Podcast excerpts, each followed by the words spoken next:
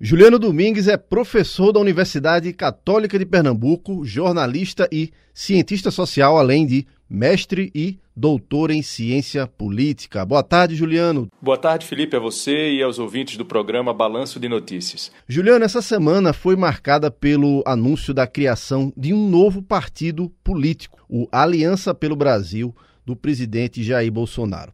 O deputado Eduardo Bolsonaro, filho do presidente, divulgou no Twitter a marca do partido que faz uma alusão a uma aliança com as cores verde e amarela.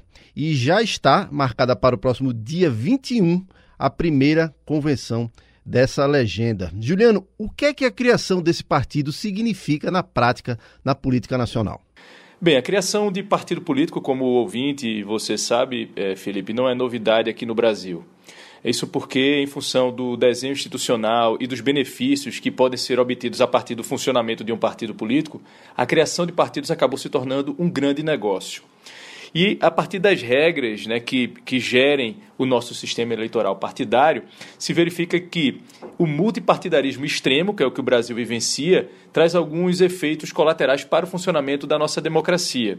Isso porque os distritos de grande magnitude, as disputas intrapartidárias e a escolha de representantes de uma maneira extremamente personalista acabam fragilizando a instituição partido político, que é uma instituição fundamental para o funcionamento de um regime democrático, acaba também se refletindo numa dispersão ideológica, quer dizer, não fica claro exatamente o que é que cada partido é, defende, e gera também um incentivo para que é, determinados líderes políticos busquem criar o seu próprio partido, ou seja, um partido para chamar de seu. Então a gente observa é, alguns exemplos ao longo da história, né?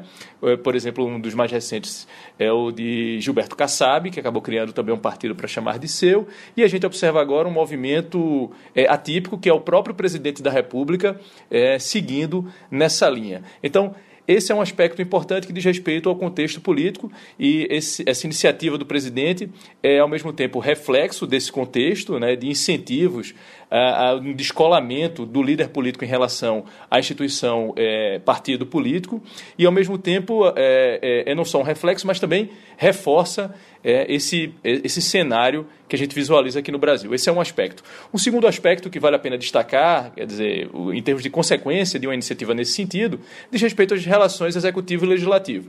Isso porque o multipartidarismo é, que a gente observa aqui no Brasil leva a uma fragmentação de representação no Congresso Nacional. O que é que significa isso na prática? Significa que, é, em função do desenho institucional que o Brasil é, utiliza, o presidente eleito ele é, dificilmente ele consegue obter uma maioria é, natural é, no Congresso Nacional. Ele precisa fazer alianças justamente em função de uma hiperfragmentação do processo de representação. Atualmente, por exemplo, o Brasil possui 30 partidos é, com representantes na Câmara e 22 partidos com representantes no Senado. Isso obriga o chefe do Executivo a negociar é, com cada um dos líderes desses partidos. A criação de mais um partido colabora para, para essa fragmentação é, partidária e que, é, vale ressaltar, no ranking mundial, o Brasil lidera é, a fragmentação partidária, isso traz problemas é, do ponto de vista da resolução, de se chegar a consensos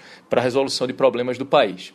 E por último, eu destacaria que, do ponto de vista eleitoral, é, talvez é, acabe significando um benefício para o presidente Jair Bolsonaro, caso, obviamente, ele consiga é, superar é, os prazos, né, ou, ou, superar as dificuldades, melhor dizendo, dentro dos prazos para a criação do partido. E por que é possível pensar em benefícios eleitorais?